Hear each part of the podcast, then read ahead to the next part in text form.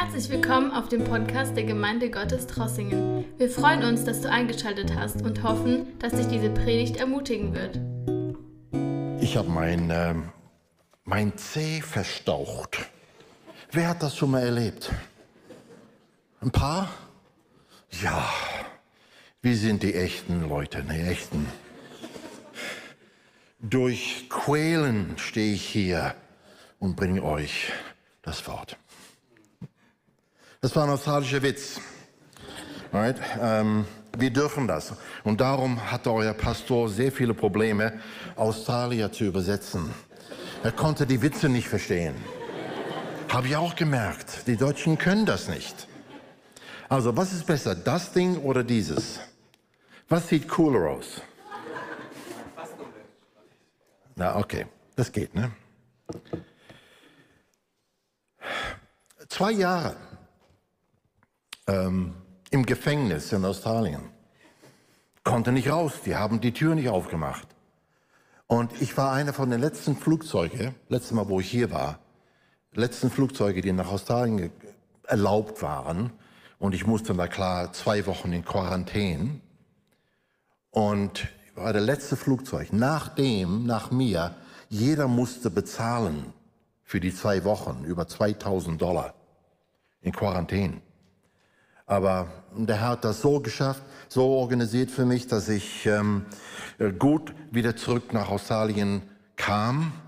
Und dann haben sie alles zugemacht und haben sie den Schlüssel weggeschmissen. Keiner konnte raus. Und hier sitze ich in Australien, die Gemeinde ist hier. Und ich, Herr, was, was machen wir? Und ich habe gebetet. Und der Herr hat angefangen zu sprechen. Und weißt du, Distanz ist kein Problem für den Herrn. Erstmal hat der Herr uns Internet gegeben. Ähm, und jede Woche habe ich eine Predigt vorbereitet und ähm, eine Audiopredigt. Und dann alle unsere äh, sagen wir, Treffen, den wir hatten, ähm, Teamtreffen und so weiter, haben wir auch äh, durch Internet gemacht. Aber das Problem war, na klar, ihr wusstet, ihr, könntet euch nicht versammeln. War Verbot, Versammlungsverbot. Leute konnten nicht mehr zusammenkommen. Und die Frage war, wie kann eine Gemeinde funktionieren, wenn die Menschen sich nicht treffen können? Und er hat mir ein Wort gegeben. Das Wort war, wenn Menschen nicht zu der Gemeinde kommen können, dann bringen die Gemeinde zu ihnen. Und das haben wir, das haben wir gemacht. Wie geht das? Wir haben ein Team und die sind dann besuchen gegangen. Alle die Leute, mit denen wir verbunden waren. Ich denke, das war, wir hatten schon mal drüber gesprochen, äh, über 30, 40 Leute, bald 50 Leute, Kontakte, die wir hatten, über die letzten, über die zwei Jahre, die aufgebaut worden waren haben wir Kontakt gemacht mit ihnen. Wir sind hingegangen. Ich habe erstmal eine Menge Andachten geschrieben und äh, 20, 30 Andachten. Und da haben wir Gemeinde zu den Menschen gebracht. Sie kamen, haben gebetet, na, einer oder zwei, und sind zu Hause bei ihnen und gebetet für die Nöte. Abendmahl. Abendmahl gefeiert. Kleine Andacht gegeben.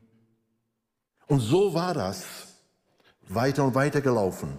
Und was passiert war, ist, die Leute, die waren ermutigt, die waren aufgebaut.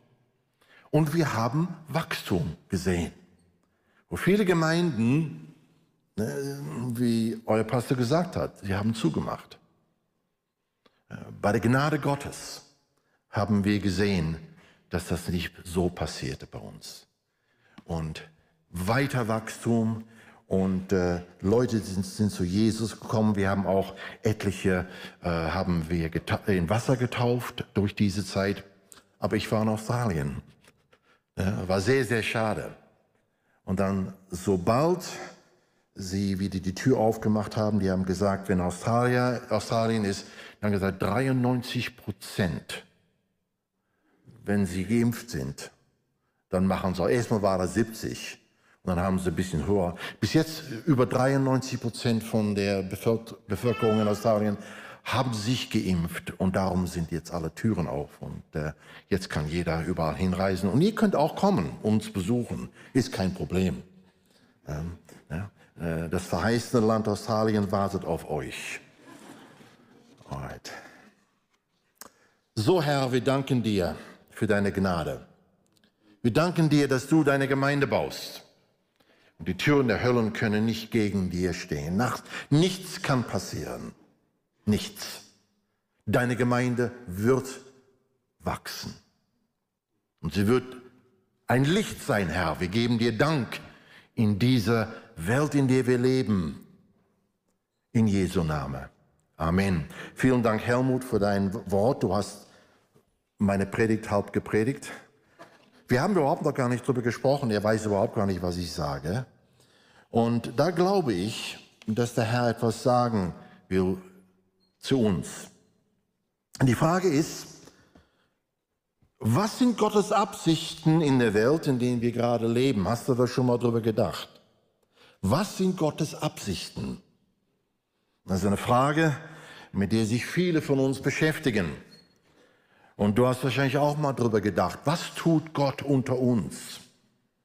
Wir leben in einer Welt, von unendlichen Katastrophen. Wir haben Naturkatastrophen überall. In Australien haben wir auch Flut gehabt. Wir haben, äh, wir haben eine Landmasse größer als Belgien, das war unter Wasser. Stell dir vor. Unglaublich. Wir hatten Feuerstürme. Wir hatten Dürre. Überschwemmung auf der ganzen Welt macht Millionen obdachlos. Ihr liest die Zeitung. Stürme, Erdbeben töten Hunderte von Menschen. Und wir sitzen da und denken, Herr, was tust du in dieser Welt? Was passiert denn hier? Und dann gibt es die Bedrohung durch Terrorismus, die wir über die letzten Jahre erleben. Wir hören von Kriege auf der ganzen Welt. Lass mich mal sagen, Jesus spricht über die Endzeit und die Jünger sagen zu Jesus, äh, wann wird das Ende der Welt sein? Und Jesus sagt sehr klar, ihr wird Kriege sehen, ihr wird Katastrophen sehen. Alle dieses muss passieren, bevor das Ende kommt. Ich habe über die letzten Wochen schon mal gepredigt, äh, gebracht. ist, was sind Gottes Absichten in dieser bösen Welt? Warum erlaubt Gott das, was passiert? Und ich möchte euch sagen, diese Welt, in der wir leben, gibt uns die Möglichkeit als Kinder Gottes, die wunderschöne Botschaft von Christus weiterzugeben. Die Leute, die in Hoffnungslosigkeit leben, werden das Licht durch uns sehen, das Licht Jesus Christus. Und Gott hat einen Ausweg geschaffen für alle die, die in dieser bösen Welt leben, dass sie auch die Herrlichkeit des Reich Gottes erleben können. Wir hören von Kriege, nicht weit entfernt von Deutschland. Und so oft hören wir die Frage, wo ist Gott in allem, was dieses passiert und warum tut Gott nichts? Sieht er nicht, wie die Menschen leiden? Was tut Gott überhaupt? Gott ist am Wirken, auch wenn wir das nicht verstehen. Und es ist wichtig, dass wir Gottes Absichten in, diese, Welt, in der wir leben, verstehen, besonders was Gottes Absichten für die Gemeinde ist. Und das ist, wo wir hier, warum wir hier sind. Wir wollen herausfinden, was Gott zu uns sagt Herr, was sagst du zu uns als Gemeinde Gottes? Wie jede Gläubige. Wir leben in dieser Zeit, in dieser bösen Welt. Wir verstehen nicht, was passiert, aber wir fragen, Herr, was ist unsere Verantwortung? Lass mich am Anfang Folgendes sagen und warum Gott es erlaubt, dass etwas Bestimmtes geschieht, kann man in vielen Fällen nicht beantworten, weil Gott, der Anfang und Ende kennt, hat mehr Information, aufgrund er seine Entscheidungen macht, als wir, die Geschöpfe von Raum und Zeit sind. Wir können Gottes Gottes Denken nicht verstehen in vielen, vielen Wegen. Wir müssen damit anfangen, dass wir die Tatsache anerkennen, dass wir in einer Welt leben, wo Sünde und Gesetzlosigkeit regieren und wo auch Christen manchmal schwierige Dinge erleben. So oft spreche ich mit Menschen und die sagen, warum müssen Christen schwierige Dinge erleben? Warum kann Gott sie nicht schützen? Die Antwort ist, wir leben in einer bösen Welt. Und ja, Dinge werden zu Ende kommen. Und der Feind wird gefangen werden. Und alles Böse wird vorbeigehen. Aber wir leben jetzt in dieser Zeit, wo wir schwierige Dinge erleben. Und die Verantwortung, die wir haben, ist, das Zeugnis von Jesus Christus zu sein in dieser bösen Welt. Es ist sehr leicht, ein gutes Zeugnis für Jesus zu sein, wenn Dinge gut sind. Stimmt doch, ne? Wenn wir gesegnet sind, wenn alles läuft, wie wir wollen, wenn wir keine Herausforderungen haben, dann können wir ein wunderschönes Zeugnis von Jesus Christus sein. Aber was passiert, wenn Dinge nicht so gut sind? Wenn wir durch Schwierigkeiten gehen, wenn wir durch Herausforderungen gehen, bist du trotzdem noch ein Zeugnis Jesus Christus. Und die Welt, die schaut die Christen an und die beobachtet sie. Ja, sie sehen sie in guten Zeiten, aber besonders in schlechten Zeiten. Wie du umgehst, was für ein Testimony du bist, was für ein Zeugnis du bist, ist sehr wichtig, besonders in den schwierigen Zeiten. Hältst du fest an deinem Glauben durch schwierige Zeiten? Wir werden durch schwierige Zeiten gehen. Und Gott erwartet von uns, dass wir als seine Kinder, die ihn kennen, die seine Liebe und seine Gnade kennen, dran festhalten und sagen, macht nichts aus, was passiert. Alles kann schieflaufen, alles kann kaputt gehen um mir herum, aber ich werde festhalten an meinem Herrn und ich werde ihm glauben, dass er mich durchführt. Und das ist das echte Zeugnis, ein Kind Gottes. Wir werden schwierige Dinge erleben. Was will der Herr in solchen Zeiten tun? Und besonders, was will der Herr hier in der Gemeinde tun? Wir leben in einer Welt, wo wir viele schwierige Dinge erleben werden. Und Jesus spricht selbst zu seinen Jüngern in Johannes 16, Vers 33 über was für ein Leben sie haben werden. Und was sagt er? Ihr kennt diesen Bibelvers. In der Welt werdet ihr hart bedrängt. In der Welt habt ihr Angst. Doch ihr braucht euch nicht zu fürchten, sagt Jesus. Und Gott spricht jetzt auch zu euch. Es sind etliche, die haben Angst. Ihr habt Angst über die Zukunft. Ihr wisst nicht, was die Zukunft tut, was, es, was sie bringt. Aber Jesus sagt, ja, ihr werdet in dieser Welt leben, aber habt keine Angst. Ihr braucht euch nicht zu fürchten, sagt er. Ich habe die Welt besiegt. Was meint er damit? Ja, in der Welt werden wir viele schwierige Dinge erleben, sagt er zu uns. Aber der Herr ist mit uns. Der Herr ist mit dir. Kannst du das glauben? Das, wenn, wenn alles auseinanderfällt um dir herum, der Herr ist mit dir. Der Herr hat die Welt in seiner Hand. Alles ist unter Kontrolle. Und ich glaube, wir brauchen eine Offenbarung über die Souveränität Gottes, über die Macht Gottes.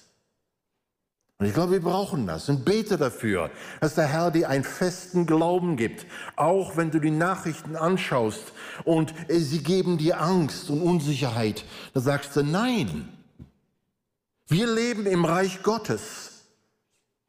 Und mein König hat die ganze Welt in seiner Hand. Und er wirkt. Er hat Absichten. Ich erkenne sie nicht. Ich weiß nicht, was Gott tut. Aber ich halte fest im Glauben, dass er mit uns ist. Und alles wird zum Guten auswirken. Vergesst nicht, dass der Herr die Menschen liebt, die auch nicht im Reich Gottes sind. Könnt ihr das glauben? Wir haben manchmal das Denken, wir sind die Besonderen, die Gott liebt, äh, seine Kinder. Und die anderen draußen in der Welt, die ihn nicht kennen, ja, das sind es. Das Herz des Herrn schlägt für diejenigen, die ihn noch nicht kennen. Und seine Absichten sind auch für ihn, für diese Menschen draußen, die in dieser bösen Welt leben. Und er hat einen Plan. Er hat eine Strategie. Und er gebraucht die Gemeinde, diese Botschaft weiter zu verkündigen, die Botschaft der Hoffnung in dieser bösen Welt. Und mehr als je braucht der Herr seine Kinder, die aufwachen und die Verantwortung wahrnehmen und anerkennen, warum sie Kinder Gottes sind. Was ist ihre Verantwortung? Oh, mein Herz brennt für diese Nachricht weiterzugeben. Der Herr ist mit uns. Er hat einen Plan, Menschen aus dieser Welt zu retten. Jesus spricht hier über das Werk des Kreuzes, über den Rettungsplan für die Menschheit, die in Finsternis leben. Er sagt damit, ich habe den Feind besiegt, sagt er. Ich habe alle Macht, nicht der Feind. Draußen tobt der Feind, aber er hat die Macht nicht. Gott wird Schluss machen. Er wird sagen, das ist genug. Ende. Und dann kann der Feind nichts weiteres tun. Gott hat die Macht, nicht der Feind. In Matthäus 28, 19 sagt er, geh und verkündige die gute Botschaft des Reich Gottes und ich werde mit euch sein. In der Mitte von dieser bösen Welt, in der wir leben, sagt der Herr, hab keine Angst. Ich habe eine Verantwortung für euch. Geh raus und verkündige den Rettungsplan, den ich geschafft habe für die Menschen, die mich noch brauchen. Und ich werde mit euch sein, sagt er. Ich werde mit euch sein. Meine Macht wird mit euch sein. Ich warte auf die Zeit, wo die Gläubigen rausgehen und sie verkündigen die Botschaft Gottes. Und sie legen die Hände auf kranke Leute und sie werden geheilt. Hast du das schon mal gesehen? Glaubst du, dass sowas passieren könnte? Eine von den Gemeinden, wo ich aufgewachsen war, hatten wir eine Jugend. Diese Jugend war ziemlich verrückt und sie glaubten das Wort Gottes. Es ist ziemlich extrem, das Wort Gottes zu glauben. Und nach dem Gottesdienst am Freitagabend sind die Jugend rausgegangen in eine Stadt und sie haben Menschen gesucht, die in Not waren. Und ein junger, junger, junger Kerl kam zurück, der war so begeistert. Er hat gesagt, Jesus hat jemand geheilt. Ich habe gesagt, was ist denn passiert? Da war ein Betrunkener und er hatte die Mauer geha gehauen und, und die Hand war gebrochen. Ich kam zu ihm und habe gesagt, Jesus kann das heilen. Und er hat mich dumm angeguckt. Ich habe mit ihm gebetet und auf einmal war die Hand heil. Und Jesus hat sie zur Gemeinde gebracht diese Person. Und er hat sein Leben zu Jesus gegeben. Wir haben so oft Heilungen gesehen, als wir die Botschaft Jesus verkündigte. Und glaubst du, das ist, was der Herr will? Jesus sagt, meine Macht wird mit euch gehen. Wir brauchen nicht nur über das Reich Gottes sprechen. Wir müssen die Realität des Reich Gottes verkündigen und wir müssen es bestätigen. Und Gott tut das durch Zeichen und Wunder. Und das ist die Zeit, wo die Gemeinde reinwachsen wird in den nächsten Jahren. Und ich glaube, da werden junge Leute, die werden diese Botschaft wahrnehmen. Die werden sagen, wenn die Bibel das sagt, dann werde ich das glauben. Und Herr, ich glaube, dass diese Woche du mir Möglichkeiten gibst. Dass wenn ich mit Ungläubigen über dich spreche und wenn ich für sie bete, ich werde glauben, dass du in Zeichen und Wunder dein Reich bestätigst. Ich weiß nicht, ob das irgendwie etwas ist, das dich begeistert. Ihr guckt mich an, komisch. Mensch, Bill ist wieder zurück. Zwei Jahre Frieden, jetzt ist er wieder hier. Da muss ein Rütteln und Schütteln passieren. Ich glaube, viele Christen sind eingeschlafen. Und sie sehen nicht die Hand Gottes, was Gott jetzt unter uns tun will und was er in der Welt tut. Ihr seht nur Angst, ihr seht nur Drohung, ihr seht nur alles, was da schief läuft. Und das muss alles gefixt werden. Nein, der Herr wird das nicht fixen. Der Herr wird das gebrauchen. Dass Menschen sehen, wie schrecklich die Sünde ist, unter dem sie leben.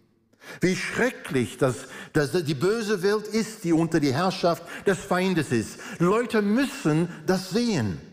Die Konsequenzen der Sünde. Und wo sind die Christen? Die sitzen in der Gemeinde und beten den Herrn an und sagen, Herr, füll mich mit deinem Heiligen Geist. Und dann gehen sie nach Hause. Was will der Herr? Der füllt uns mit seinem Heiligen Geist, sodass wir rausgehen können. Und dass wir das, die Botschaft Gottes verkündigen durch die Woche zu den Menschen, die er zu uns bringt. Wir sprechen nicht immer, nicht nur über Ewigkeiten, ewiges Leben, sondern wir sprechen über einen erneuerten Mensch in Christus. Halleluja. Das ist eine andere Predigt. Aber was will ich hier sagen? Geh und verkündige die gute Botschaft. Und Petrus, einer Petrus, 1. Petrus 2, 9 sagt das. Was sagt Petrus über Gottes Absichten für uns? Sein Plan für die verlorene Menschheit und wie wir da reinpassen. 1. Petrus 2, Vers 9. Das ist ein wunderschöner Bibelvers. Es spricht über Gottes Absichten für dein Leben und für mein Leben. Und er sagt, ihr jedoch seid was? Von Gott erwähltes Volk. Ihr seid eine königliche Priesterschaft. Wir denken, okay, was ist das eine königliche Priesterschaft? Das sind Menschen, die den Herrn anbeten. Für den Herrn sind sie, der Herr ist für ihnen der Schatz. Sie sind vollkommen zufrieden in ihm. Bist du vollkommen zufrieden in dem Herrn? Was sind sie? Eine heilige Nation, ein Volk, das ihm alleine gehört. Du gehörst alleine zu dem Herrn. Manchmal gehen diese Wörter vorbei, aber ich möchte, dass ihr euer Herz aufmacht und sagt, Herr, sprich zu mir hier. Der Herr will dir was sagen heute.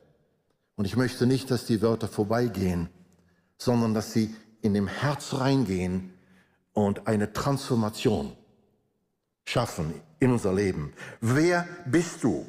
Was sind Gottes Absichten für dein Leben? Und es geht weiter. Eine heilige Nation, ein Volk, das ihm alleine gehört und was nicht. Und den Auftrag hat. Wach auf. Gott spricht zu dir. Er spricht zu dir über deinen Auftrag. Was ist dein Auftrag? Seine großen Taten zu verkündigen. Das ist, was es hier sagt. Warum existierst du? Warum existiere ich? Warum hat der Herr uns auserwählt? Warum sind wir besonders? Warum sind wir ein königliches Priesterschaft? Warum sind wir eine heilige Nation? Warum sind wir Kinder Gottes? Weil er hat uns einen Auftrag gegeben, nicht nur das Reich Gottes, nicht nur im Reich Gottes zu leben. Wir haben ein Wort to populate heaven. Was ist das? Äh, Himmel zu bevölkern. Ne? Nein, wir sind nicht nur da. Wir warten nicht nur, bis der Bus kommt und dann gehen wir ab. Wir haben heute einen Auftrag. Heute, diese Woche. Ja, du kannst auf den Bus warten. Aber weil du wartest, hast du einen Auftrag. Und was ist das? Seine große Taten zu verkündigen.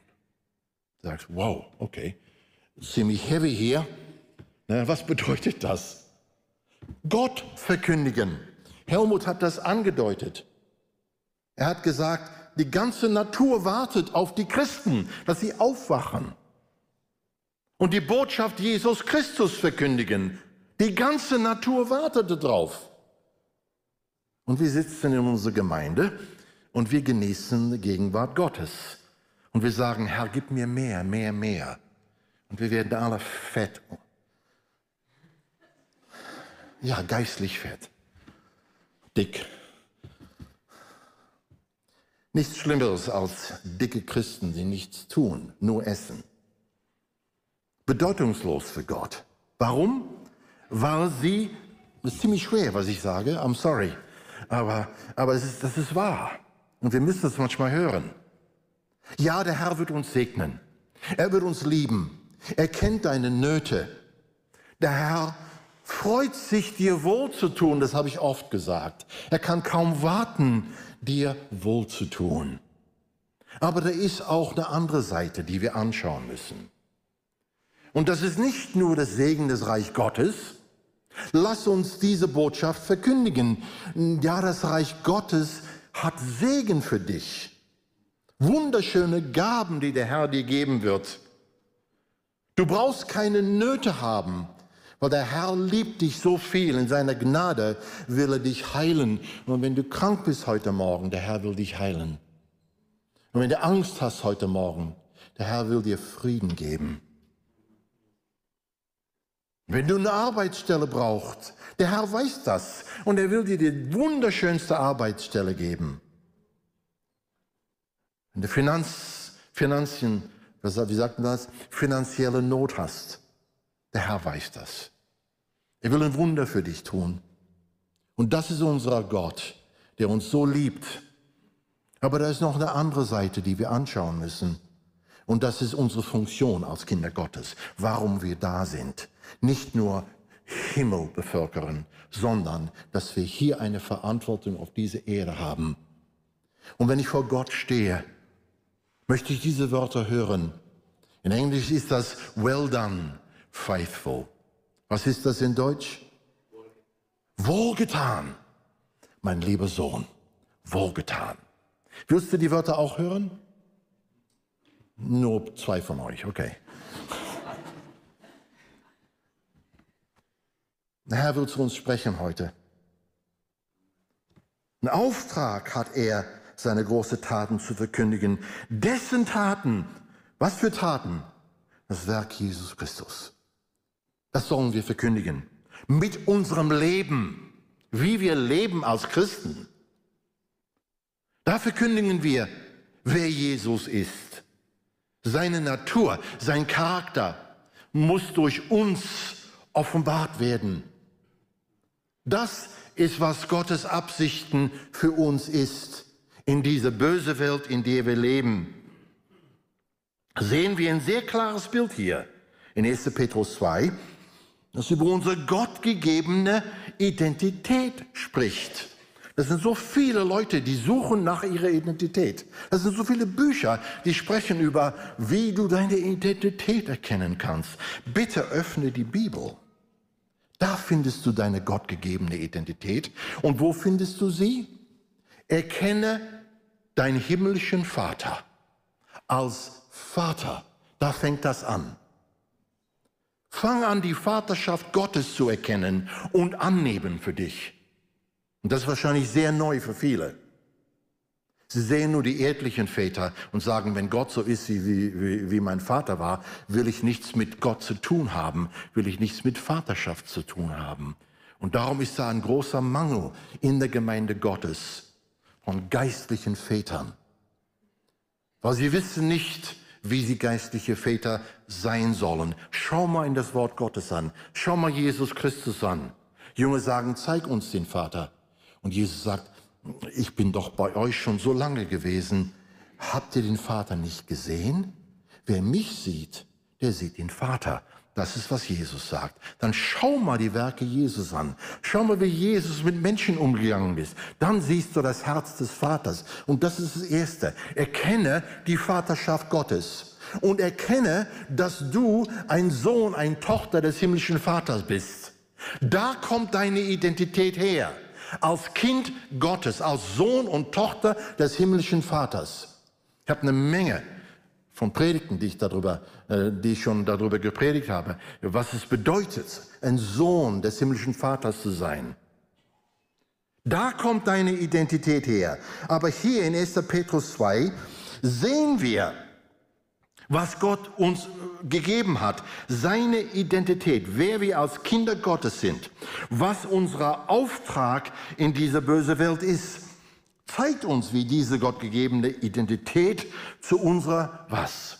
Bleiben nicht sitzen und füttern uns. Ne? Wir haben eine Berufung. Diese Identität, die leitet zu unserer Berufung im Reich Gottes und unserem Leben. Und diese Identität, die Gott uns gegeben hat, ist Jesus Christus in uns. Der Charakter, die Natur Jesus Christus, die durch uns offenbart werden muss. Der Herr hat uns aus dem Reich der Finsternis gerettet und uns zu seinen Kindern gemacht. Das ist, was der Herr getan hat. Er hat einen wunderschönen Plan für dein Leben. Und dass, wir, dass du erkennen musst und persönlich annehmen musst. Fängt an Erkenne deinen Vater. Erkenne deine Identität. Nimm an, dass du ein Kind Gottes bist und was das bedeutet. Bist nicht nur da, das Segen Gottes zu genießen. Das ist ein Teil, was es bedeutet, ne? im Reich Gottes zu leben. Aber es geht weiter. Identität, wer du bist, spricht über deine Berufung. Was jetzt? Dann wird unser Leben Sinn machen. Und wir werden eine Zufriedenheit und Freude finden. Suchst du nach Zufriedenheit und Freude? Ja? Oh Herr, gib mir Zufriedenheit. Herr, gib mir Freude. Wie oft beten wir das? Ist sehr leicht, Zufriedenheit und Freude zu finden. Akzeptiere deine Identität. Akzeptiere deine Berufung, die Gott dir gegeben hat und lebe in diese Berufung. Und dann wirst du Zufriedenheit finden. Das ist, was es bedeutet, ein Kind Gottes zu sein. Und in dieses Wissen zu ruhen und sagen, danke Herr, ich bin dein Kind. Und danke Herr, was du in mir getan hast, wer ich jetzt bin. Freu dich, was es bedeutet, Kind Gottes zu sein. Und du brauchst nicht beten, Herr, was ist dein Wille für mein Leben, was soll ich tun? Brauchst du überhaupt gar nicht beten. Jesus hat dir hier gesagt, was dein Auftrag ist, was deine Berufung ist. Was sagt er? Du hast den Auftrag, seine großen Taten zu verkündigen. Fang damit an. Fang damit an, durch die Woche die großen Taten des Herrn zu verkündigen, zu jedem, den, du, den, den, den Gott zu dir bringt ein offenes Herz hat, du wirst es schon merken. Fang damit an. Und Zufriedenheit würde dein Herz fließen.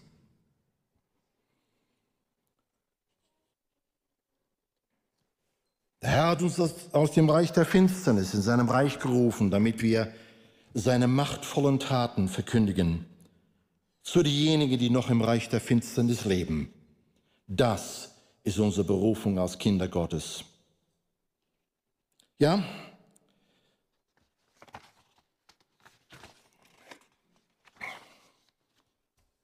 Ich habe noch so viel, über das ich sprechen wollte, aber unsere Zeit geht vorbei. Was sollen wir verkündigen? Lass mich da mal ein bisschen weitermachen. Wie großartig die Freiheit von der Macht des Bösen ist. Das verkündigen wir. Glaubst du das? Spürst du das in deinem Leben? Hast du das schon erlebt? Dass die Macht Gottes sich frei gemacht hat von den Bösen. Wir denken nicht oft darüber. Wir müssen mal anfangen, darüber zu denken. Wie großartig die Freiheit von der Macht des Bösen ist, in die er uns berufen hat. Frei von der Macht dieser bösen Welt. Frei von der Macht der Sünde. Du brauchst keine Angst haben, in dieser Welt zu leben weil die Macht Gottes hat dich frei gemacht von der Macht des Bösen. Der Teufel kann nichts tun, ohne dass er Erlaubnis von dem Herrn kriegt. Und wenn irgendwas passiert in meinem Leben, eine Herausforderung, dann hat Gott das erlaubt. Warum? Weil er will uns etwas lehren. Er will uns etwas zeigen. Er sagt, ich habe dir meine Macht gegeben. Fang an zu lernen, wie du mit der Macht Gottes umgehen kannst, gegen die Macht des Feindes zu stehen. Das ist etwas, das jedes Kind Gottes lernen muss. Und darum erlaubt er manchmal die Anfechtung in unserem Leben, so dass wir dagegen stehen können in Jesus Name. Wenn du nie solche Anfechtungen in deinem Leben hast, wirst du nie stark werden in Gott. Wirst du nie lernen, wie man mit der Macht Gottes umgeht. Was verkündigen wir? Wie großartig seine Gnade und Liebe ist. Glaubst du, dass die Liebe Gottes mächtig ist? Spürst du sie in dein Leben? Spürst du die Gnade Gottes in dein Leben? Wann brauchst du Gnade? Jeden Tag. Wenn wir sündigen, brauchen wir die Gnade Gottes. Wenn wir etwas falsch gemacht haben, brauchen wir die Gnade Gottes. Gott gibt uns nicht seine Gnade in kleine Stücke. Es ist riesig, was er gibt. Gnade Gottes. Und das verkündigen wir für Menschen, die unter der Last der Sünde leben. Gott liebt dich und er akzeptiert dich genau wie du bist. Das ist die Gnade Gottes. Und wir brauchen eine Offenbarung, wie mächtig die Gnade Gottes und die Liebe Gottes ist. Wie großartig seine Autorität und Kraft ist, so dass wir gegen die Angriffe des Feindes stehen können. Wir verkündigen, wie großartig seine Reinheit und Würde ist, so dass er uns heiligen kann und frei von der Macht der Sünde macht. Anderen Worten, er hat uns zu seinen Kindern gemacht, damit seine Identität durch uns verkündigt wird. Gott hat uns zu dem gemacht, wer wir sind, damit wir bekannt machen können, wer er ist. Darum bist du hier. Darum hat er dich zu seinem Kind gemacht, dass du bekannt machen kannst, wer er ist. Und das ist unser Auftrag, unsere Berufung in dieser böse und unruhige Welt. Wenn wir diese Berufung für uns persönlich annehmen, dann wird unser Leben Sinn machen. Und wir werden eine Zufriedenheit und Freude finden, endlich, wenn wir in dieser Berufung leben, die Gott uns gegeben hat. Der Fokus in unserem Leben soll nicht nur auf ein gesegnetes Leben sein und alles, was Gott uns gegeben hat. Und Gott wird dich weiter segnen und Gott wird dir weitere Geschenke geben. Ja, so ist der Herr. Aber wir sollen auf dem, auch den Fokus auf unsere Berufung als seine Kinder haben. Was Gott uns gegeben hat, sollen wir weitergeben. Warum segnet Gott uns? Nicht, dass wir das an uns verschwenden, sondern dass wir es weitergeben. Was Gott uns gegeben hat, das geben wir weiter. Und ich werde gleich zu einer Geschichte kommen, die das sehr, sehr klar erklärt. Gottes Absichten für uns. Was Gott uns gegeben hat, sollen wir weitergeben, sodass wir ihn in unserem Leben verherrlichen können. Das ist unsere Botschaft, unsere Verantwortung, Jesus Christus in unserem Leben zu verherrlichen. Wenn Leute dich anschauen, was sehen sie in dein Leben? Ist Jesus Christus verherrlicht in dein Leben durch die Woche? Ja, wenn alles gut ist, dann glänzt Jesus in mir. Aber wenn Dinge schief laufen, bitte klopf nicht an der Tür. Stimmt das? Und wenn das so ist, ich glaube, da brauchen wir ein bisschen Arbeit hier in unserem Herz. Und dass wir den Herrn besser verstehen und erkennen können, dass er auch in Schwierigkeiten bei uns ist. Und wir können auch Jesus Christus in unserem Leben verherrlichen, besonders wenn wir im tiefen Loch sitzen. Wie ich oft gesagt habe, du bist wahrscheinlich die einzige Bibel, das viele Ungläubige je lesen werden.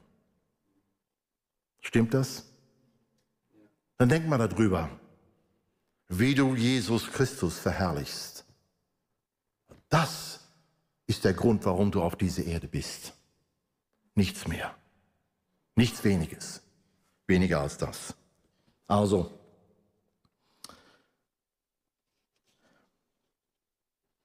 leider sehen viele Christen diese Wahrheit nicht und beschäftigen sich nur ihre eigene Zufriedenheit zu finden. Sie streben nur nach dem Segen Gottes, wie ich gesagt habe, in ihr Leben, aber sie haben kein Herz für die Verlorenen, die noch unter der Macht der Finsternis leben. Und Herr, wach uns auf. Wach uns auf. Schüttle uns. Und ich glaube, da werden Zeiten kommen, wo der Herr die Christen schütteln wird. Du wirst ja aus dem Schlaf aufwachen und ich möchte nicht da sein, wenn das passiert. Dinge sind sehr schwierig in der Welt. Aber sie können noch schwieriger werden. Warum macht der Herr das? Er macht, dass wir aufwachen und unsere Identität wahrnehmen als Kinder Gottes und in unsere Berufung anfangen zu leben und wirken. Das ist Gottes Absichten. Und er wird alles tun in dein Leben, bis du dahin kommst, deine Identität zu erkennen und in deine Berufung als Kind Gottes.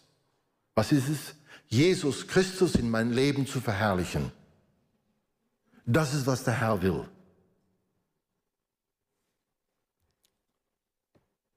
Andere sagen, wer bin ich?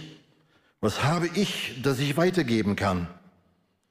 Schau dir mal mein Leben an wer würde mich überhaupt wahrnehmen? Wer würde mich überhaupt ansehen? Wer, wer, würde mich anhören? Viele Christen, wir haben eine Minderwertigkeit. Sie glauben nicht, wer sie sind in Christus. Sie sehen nur alle die Fehler, alle das Falsche in ihnen. Und das wird sich auch verändern. Ich glaube, du wirst sicher werden, in wer du in Christus bist. Da wird ein Glaube in dir wachsen, das dich stark machen wird und nichts, was, was passiert, wird dich schütteln können, weil du bist sicher, in wer du in Christus bist. Ich bin sicher, dass ich ein Kind Gottes bin. Und mein Vater im Himmel hat die Macht über alles. Was kann mir passieren? Eine Sicherheit wird in dir aufwachsen. Bete dafür. Bete für eine Kraft, innerliche Kraft. Und der Herr wird das in dir tun. Viele Christen sehen ihre Schwächen und Minderwertigkeit an und können nicht glauben, dass Gott sie gebrauchen könnte, ihm in ihrem Leben zu verherrlichen. Sie können nicht glauben, dass Gott ihnen etwas gegeben hat, das sie weitergeben können, um sein Königreich zu bauen. Ich möchte zum Schluss eine Geschichte ansprechen. Ich weiß nicht, ob ihr das jemals gelesen habt.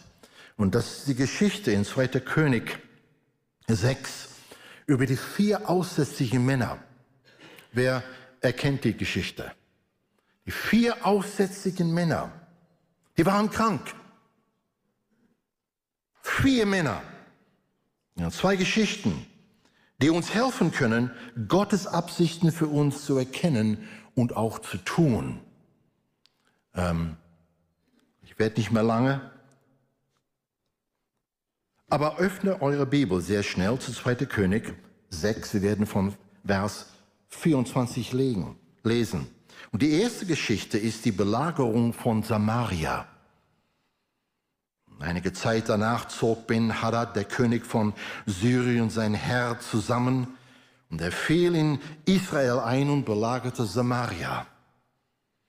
Die Nahrungsmittel in der Stadt wurden so knapp, dass man schließlich für einen Eselkopf 80 Silberstücke bezahlen musste. Wer würde einen Eselkoch, Eselkopf essen? Aber wenn du Hunger hast, isst du alles. Und er sagt, da war kein Essen mehr, da war eine Hungersnot. Und wahrscheinlich konntest du nur einen Eselkopf kaufen und das war auch sehr, sehr teuer. Und für eine Handvoll Taubendreck fünf Silberstücke. Ich weiß nicht, was die mit dem Taubendreck gemacht haben, aber das war auch sehr, sehr teuer. Eines Tages, als der König von Israel gerade die Stadtmauer in, ins, wie sagt man das? Ins, inspected in Englisch, okay, das ist das Wort. Das ist das Wort, inspiziert. Zerbricht deine Zunge sich auch manchmal? Sag das sehr schnell ein paar Mal. Mal sehen, was passiert. Und da rief eine Frau zu ihm, Hilf mir doch, mein Herr und König.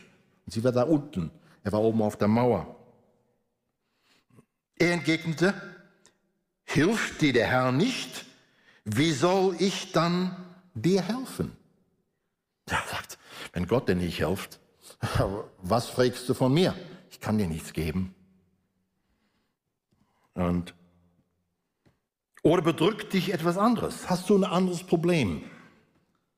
Und da zeigte sie auf eine andere Frau. Diese Frau sagt, ne? diese Frau da hatte zu mir gesagt, na hör mal an, was sie gesagt hat hier. Gib deinen Sohn her, dann essen wir ihn heute. Morgen essen wir dann den anderen Sohn. Kannst du dir vorstellen, wie grausam es ist? Wenn eine Mutter ihren Sohn opfert zum Essen. Grausame Zeiten, die wir leben. Und ich denke, die Christen sind am Schlafen und sie merken nicht, wie grausam es draußen ist. Die Menschen, die in dieser bösen Welt leben, unter der Macht der Finsternis. Herr, öffne unsere Augen, dass wir sehen, was die Not da draußen ist, sodass wir aufwachen. Ja, und so haben wir also meinen Sohn gekocht und aufgegessen. Als ich aber am folgenden Tag zu ihr sagte, gib deinen Sohn her, wir wollen ihn essen, da hatte sie ihn versteckt. Als der König das hörte, zerriss er sein Gewand und weil er oben auf der Mauer stand, konnten alle sehen, dass er darunter auf dem bloßen Leib einen Sack trug. Grausame Zeiten. Das sehen wir hier, wir sehen eine Welt, die in Elend ist. Wir sehen Hungersnot, die zu Kannibalismus führte. Grausam kann es nicht sein. Eine Welt voller Leid und Hoffnungslosigkeit. Die Frage ist, was will Gott in so einer Welt tun? Was sind Gottes Absichten in einer Welt voller Schmerzen? 2. König 7, Vers 3 sehen wir das zweite Bild. Und hier spricht das über die vier aussätzigen Männer. Von Vers 3 in Kapitel 7. Und draußen vor der Stadt Tor saßen vier Männer, die den Aussatz hatten. Sie waren am Sterben. Und sie sagten zueinander, sollen wir hier sitzen bleiben, bis wir sterben? In die Stadt zu gehen hat keinen Sinn. Dort können wir auch nur verhungern. Gehen wir ins Lager der Syrier, wenn sie uns am Leben lassen, haben wir Glück gehabt und wenn nicht, sterben müssen wir sowieso. Und bei Anbruch der Dunkelheit gingen sie zum syrischen Lager, aber schon als sie die erste Zelte erreichten, merkten sie, dass das Lager verlassen war. Der Herr hatte die Syrer einen Lärm hören lassen. Hör mal zu. Was hat der Herr getan? Er hat ein Wunder getan. Er hat die Syrer ein Lärm hören lassen, wie wenn es ein großes Herr mit Pferden und Streitwagen anrückte. Er hat ein Wunder getan.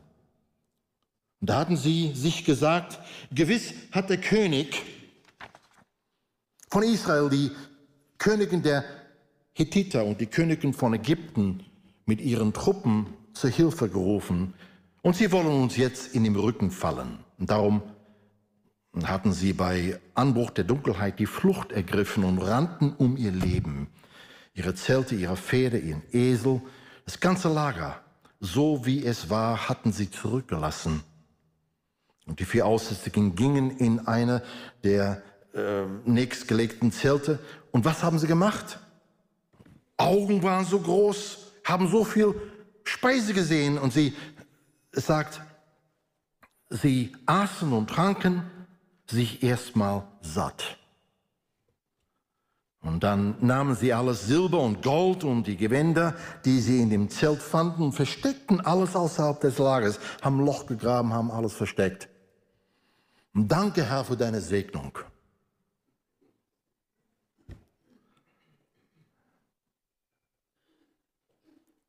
Und dann geht's weiter. Dann gingen sie in einem anderen Zelt, holten auch dort alle Kostbarkeiten heraus, brachten sie weg und versteckten sie auch. Dann aber sagten sie sich, auf einmal haben sie ein bisschen nachgedacht über wer sie sind und eigentlich was ihre Verantwortung ist. Das ist nicht recht, was wir tun, sagen sie. Heute ist ein großer Tag. Wir haben eine gute Nachricht zu überbringen. Wenn wir die auch nur bis morgen für uns behielten, würden wir uns schuldig machen. Komm, wir gehen in die Stadt zum Palast des Königs und melden dort, was geschehen ist. Eine interessante Geschichte. Es war schrecklichen Zeiten in Samaria. Der König von Syrien hatte Samaria belagert und Samaria litt unter einer großen Hungersnot. Menschen waren am Sterben. Manche haben ihre Kinder gegessen. Sie hatten keine Hoffnung und warteten auf ihren Tod. Genauso wie es in der Welt heute passiert. Genauso. Da waren aber vier Aussätzige. Das waren Christen. Ja, Christen. Minderwertige Christen. Sie haben keine Hoffnung in wer sie sind. Sie haben nur ihre Schwäche gesehen, ihre Krankheit. Sie saßen außerhalb des Todes von Samaria und dachten über ihren unvermeidlichen Tod. Anstatt dass sie auf ihren Tod warteten, da schlossen sie sich zum Lager des Feindes zu gehen und ihrem Schicksal zu begegnen. Oft können wir unser eigenes Leben mit so einer schicksalhaften Haltung anschauen. Das Leben ist hart, ist schwierig. Ja, wir glauben, dass diese Zukunft genauso sein wird wie die Vergangenheit. Mit so einer schicksalsergebenen Haltung geben wir uns dem hin, was immer das Leben auch für uns bereithält. Wir träumen nicht nur von einer besseren Zukunft, wir glauben nicht, dass es irgendeinen Weg gibt, hinaus aus unseren jetzigen Umständen zu kommen. Wir geben auf. Wie viele hier haben aufgegeben? Schaut euer Leben an. Es kann doch nie besser werden. Gebt auf. Setzt euch hin. Herr, wenn du mich jetzt holst, dann ist es das Beste, was du jetzt tun würdest. Na, das Beste kommt noch. Pass mal auf. Du denkst, du bist am Ende? Da ist noch mehr. Da ist noch mehr. Das ist nicht das Ende. Das ist nur ein Anfang. Gott kann dich gebrauchen und er wird dich gebrauchen, auch wenn du nicht glaubst, dass da irgendwas in dir ist, was Gott gebrauchen kann. Genauso wie die Außersehen. Deine Zukunft ist noch nicht geschrieben, sondern Gott wird sie schreiben für dich. Und du wirst mächtige Dinge tun in dein Leben. Du wirst mächtige Dinge erleben in dein Leben. Du wirst die Wunder Gottes erleben. Und du wirst das verkündigen, du wirst das weitergeben können. Und du wirst viele Menschen sehen, die beeinflusst werden von deinem Leben. Du glaubst das nicht. Aber das ist, was das Wort Gottes sagt. Das Beste kommt noch. Wir erinnern uns überhaupt nicht daran, was das Wort Gottes uns versprochen hat, dass Gott eine Absicht für uns hat, selbst in hoffnungslosen und verzweifelten Situationen haben wir das Wort Gottes vergessen. Und ich möchte euch wieder ermutigen, das Wort Gottes anzuschauen. Die Verheißungen Gottes für dich. Was Gott versprochen hat für dein Leben. Er hat ein wunderschönes Leben für dich geplant. Es ist nicht das Ende. Geb nicht auf. Da ist noch viel, das der Herr mit dir tun wird und in dir und durch dir tun wirst. Ich bete, dass der Herr dein Herz öffnet und dass er dir neuer Glauben gibt, so dass du das akzeptieren kannst. Der Teufel hat dich angelogen. Der hat dir Lügen gesagt. Du wirst nie, nie etwas für den Herrn tun können. Schau mal dein Leben an, wie krank du bist. Und der Herr hat ein anderes Wort für dich. Steh auf. Ich werde für dich kämpfen. Schau nicht auf die Situation, in der du gerade bist. Schau nicht deinen Mangel an Ressourcen an. Schau nicht deinen Mangel an geistlichen Fähigkeiten an. Gott wird das nehmen, was du hast und es für einen großen Einfluss in dem Königreich gebrauchen. Halte fest an das. Die Aussätzigen entschieden sich, in das Lager des Feindes zu gehen. Sie sahen schrecklich aus. Sie hatten verbundete Hände und Füßen. Sie stützten sich auf Stöcke. Als sie zum Lager des Feindes gingen, haben sie sich sicher überlegt, was wohl der Feind von ihnen dachte. Hast du schon mal gedacht, schon mal Gedanken gemacht, was der Teufel über dich denkt? Der Teufel hat keine Angst über mich. er guckt mich an und pff, Ne? Der lacht mich aus. Manchmal habe ich so geglaubt. Ich habe meine Minderwertigkeit angeschaut.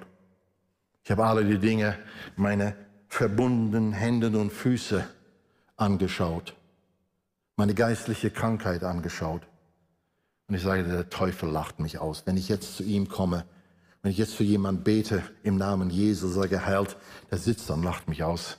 Das passiert nichts. Wer bist du denn? Hast du das auch schon mal geglaubt? Sie hatten das wahrscheinlich auch geglaubt. Aber als sie zum Lager des Feindes gingen, ja, haben sie gedacht, wie würde der Feind uns akzeptieren? In ihrer Vorstellung konnten sie die Feinde beinahe lachen hören, als sie sich dem Lager näherten. Aber hier ist was Wunderschönes. Was hörten die Feinde, als die Aussässigen näher ans Lager kamen? Was hören die Feinde, wenn du ankommst? Hast du dir schon mal Gedanken gemacht? Ähm, hörten sie das Schlürfen von verbundenen Füßen? Hast du schon mal jemanden gesehen, der verbundene Füße hast und der mit Stöcken dann versucht zu laufen? Also ein Schlürfen, wenn sie laufen, ne? Hören Sie das? Nein, die Feinde hörten was? Die hörten die Armee Gottes. Die hörten die Armee Gottes. Und wenn du ankommst, der Feind sieht nicht deine Schwächen, er sieht die Macht Jesus Christus in dir. Und er hört die Armee Gottes kommen. Feinde hörten die Armee Gottes. Wenn Gottes Leute aufstehen und sich entscheiden, etwas mit dem zu tun, was sie haben, kann es sein, wir hören das Geräusch von verbundenen Füßen. Ja, wir hören das. Aber der Feind hört die Armee Gottes. Und ich denke, wir brauchen eine Veränderung in unserem Denken. Der Feind hört die Armee Gottes. Gott wird ein Wunder für dich tun. Gott wird ein Wunder für diese Gemeinde tun. Als sie in das Feindeslager hineingingen, waren sie erstaunt, dass der Feind vor ihnen geflohen war und das Lager im Stich gelassen hatten. Was erhielten sie? Sie erhielten mehr als genug Versorgung und sie fingen an, die Versorgung, die sie im Langlager fanden, zu genießen.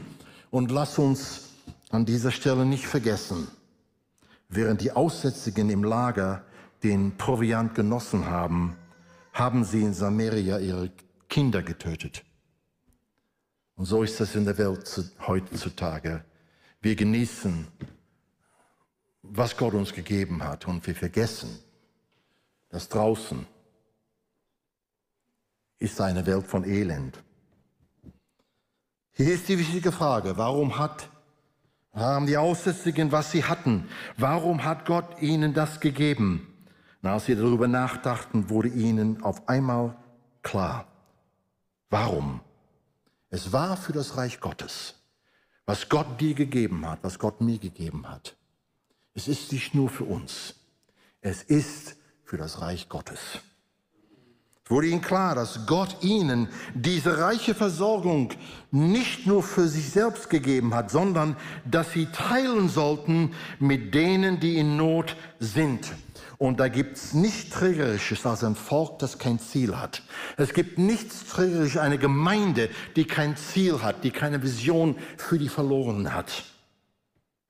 Es gibt auch nichts Trägerisches als ein Kind Gottes, das Gottes Absichten für ihr Leben nicht erkennen.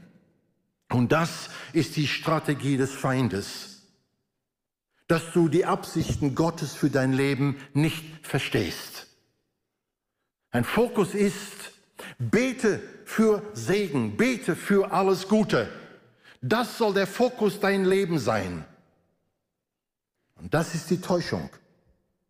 Gott wird uns das geben. Was ist der Fokus? Sie erkennen nicht, dass was Gott ihnen gegeben hat, sollten sie teilen mit denen, die in Not leben. Und das ist, was der Herr zu dir und zu mir heute sagt. Schau mal an, was der Gott dir gegeben hat. Gott hat uns so viel gegeben. Er hat dir deine Fähigkeiten gegeben, deine Gaben. Er hat die Finanzen gegeben, auch wenn es in deinen Augen so wenig ist. Der Herr wird es gebrauchen, sein Königreich zu bauen. Und Gott hat seine Liebe offenbart, die wir den Menschen weitergeben können. Der Herr hat uns berufen, das, was er uns gegeben hat. Alles, was wir in ihm sehen, sollen wir weitergeben. Wir sind seine Zeugen, seine Botschafter in dieser elenden Welt, so dass wir die Wohltaten Gottes, seine Liebe und seine Gnade, die er für uns gegeben hat, bekannt machen. Lass uns mal unsere Augen zumachen. Predigt war ziemlich lange heute. Aber was sagt der Herr zu dir heute Morgen? Schau nicht auf die Situation, in der du gerade bist. Schau nicht dein Mangel an Ressourcen und geistlichen Fähigkeiten an. Gott wird das nehmen, was du hast und wird es für einen großen Einfluss in seinem Königreich gebrauchen. Und die Aussätzigen, die sahen nur ihre Krankheiten und wahrscheinlich siehst du nur deine Krankheiten, deine Schwächen und deine gebundenen Füße und deine gebundenen Hände und deine Stöcke, die du rumträgst. Aber was sah der Feind? Wenn der Feind dich anguckt, was sieht er? Der Feind hört nicht das Schlürfen von deinen verbundenen Füßen. Nein, er sieht nicht deine Unfähigkeiten. Der Feind hört die Armee Gottes. Ich möchte, dass du das festhältst. Herr, öffne mein Herz, dass ich das sehe. Wer ich bin in dir. Was es bedeutet, ein Kind Gottes zu sein. Wenn die Kinder Gottes kommen und die Botschaft des Reich Gottes verkündigen, hört der Feind die Armee Gottes. Oh Vater, ich bete jetzt dass du unser Herz öffnest, unser Herz wieder berührst. Lass uns mal aufstehen. Ich glaube, der Herr will etwas von uns. Er will irgendwie eine Entscheidung heute, den nächsten Schritt zu nehmen. Und du erkennst, ja, ich war ein bisschen am Schlafen. Ich habe meine, äh, meinen Auftrag irgendwie vergessen. Ich habe meine meine Rolle als dein Kind nicht wahrgenommen. Herr, bitte vergib mir. Ich glaube, wir müssen eine Entscheidung heute machen, sonst hat das keinen Zweck. Draußen ist eine elende Welt. Was sind Gottes Absichten? In dieser elenden Welt, sind die Gemeinde Gottes. Dass die Gemeinde Gottes ihren Auftrag wahrnimmt dass du und ich als Kinder Gottes unseren Auftrag, unsere Berufung wahrnehmen. Und das, was Gott uns gegeben hat, dass wir das weitergeben. Herr, ich bete jetzt für jeden, der hier ist, dass du irgendwie etwas im Herz tust, dass du irgendwie etwas öffnest, etwas anzündest, ein neues Feuer in uns anzündest. Und wir erkennen unsere Berufung. Wir wissen, warum wir hier sind. In dieser Zeit, in dieser Welt. Und wir fragen nicht mehr, Herr, warum tust du nichts? Weil der Herr hat gesagt, ich habe was getan. Ich warte auf dich, dass du deine Berufung wahrnimmst und in dieser Berufung lebst. Junge Leute, ältere Leute, Gott spricht zu dir, Gott spricht zu mir. Warum existierst du hier im Reich Gottes, so dass was Gott dir gegeben hat, dass du durch diese Woche weitergibst? Vater, ich bete, dass du jeden eine Möglichkeit gibst, diese Woche die Botschaft Jesus Christus weiterzugeben. Also wenn Menschen in Not sind, wenn wir Menschen begegnen, die in Not sind, dass wir die Möglichkeit haben, für sie zu beten, einen Wunder sehen in ihr Leben, so dass sie die, die unglaubliche Majestät Gottes erleben können. Und Vater, ich bete, öffne unser Herz, öffne unser Herz. Lass uns von diesem Moment eine Gemeinde sein, die in den Augen des, des Feindes die Armee Gottes ist. Und Vater, wir stehen gegen die Minderwertigkeit, die wir manchmal haben, dass wir nicht gut genug sind, dass wir nicht genug Ressourcen haben, dass wir es nicht können. Wir stehen dagegen in Jesu Name. Das ist die Lüge des Teufels. Steh auf und fang an mit dem, was Gott dir gegeben hat. Und Gott wird ein Wunder für dich tun. Ich bete, dass viele Menschen zum Glauben kommen. Viele Menschen werden neu in diese Gemeinde kommen, weil jeder Christ die Verantwortung wahrgenommen hat. Mit dem schlüpfenden äh, Füße und, und, äh, und, und wer weiß was entgegenzugehen. Aber Gott wird ein Wunder für sie tun. In Jesu Name. Amen. Danke, dass du unsere Predigt angehört hast. Wenn dich die Botschaft angesprochen hat, dann teile sie gerne mit deinen Freunden und Bekannten, dass auch sie diese Predigt hören können. Wir wünschen dir Gottes Segen.